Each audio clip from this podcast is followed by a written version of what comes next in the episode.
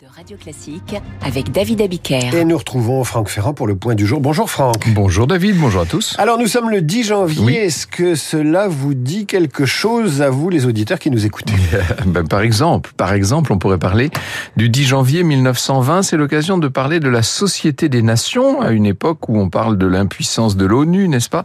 La Société des Nations qui était une des conséquences de l'entrée en vigueur du traité de Versailles, le maudit traité de Versailles du 19 juin de l'année précédente. Je dis maudit parce que vous savez qu'il, euh, par tous les déséquilibres qu'il euh, qu'il lançait, qu'il induisait, il allait nous conduire à la Seconde Guerre mondiale. La Société des Nations, donc la SDN, c'est cette première tentative de concertation des puissances à l'échelle mondiale.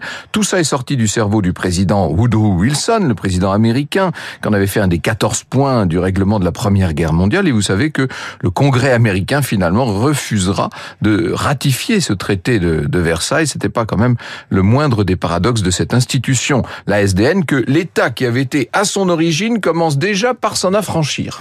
Et ils sont rejoints euh, par l'URSS, euh, l'Allemagne nazie et le Japon qui ne tardent pas à quitter le navire. Oui, exactement.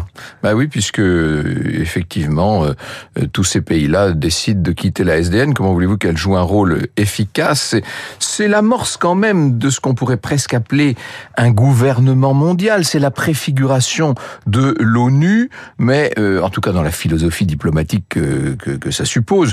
Vous voyez bien qu'en vérité, euh, ce, ce dépassement des vieux antagonismes nationaux n'a pas euh, n'a pas réussi. C'est Mussolini qui disait la société des nations est efficace quand les moineaux piaillent, mais plus du tout quand les aigles attaquent. Et ils ont attaqué dès 1939 et je vous recommande euh, le livre de d'Hubert Védrine que je recevais hier, Grand diplomate si vous vous intéressez à l'histoire des Je- relations internationales. Je m'associe à cette recommandation. Exactement, et il y a un portrait d'Aristide Briand dans cet Oui. ouvrage. Aristide Briand qui était un des grands avocats de la Société des Eh oui. Nations. Merci Franck, à tout à l'heure, tout de suite la météo.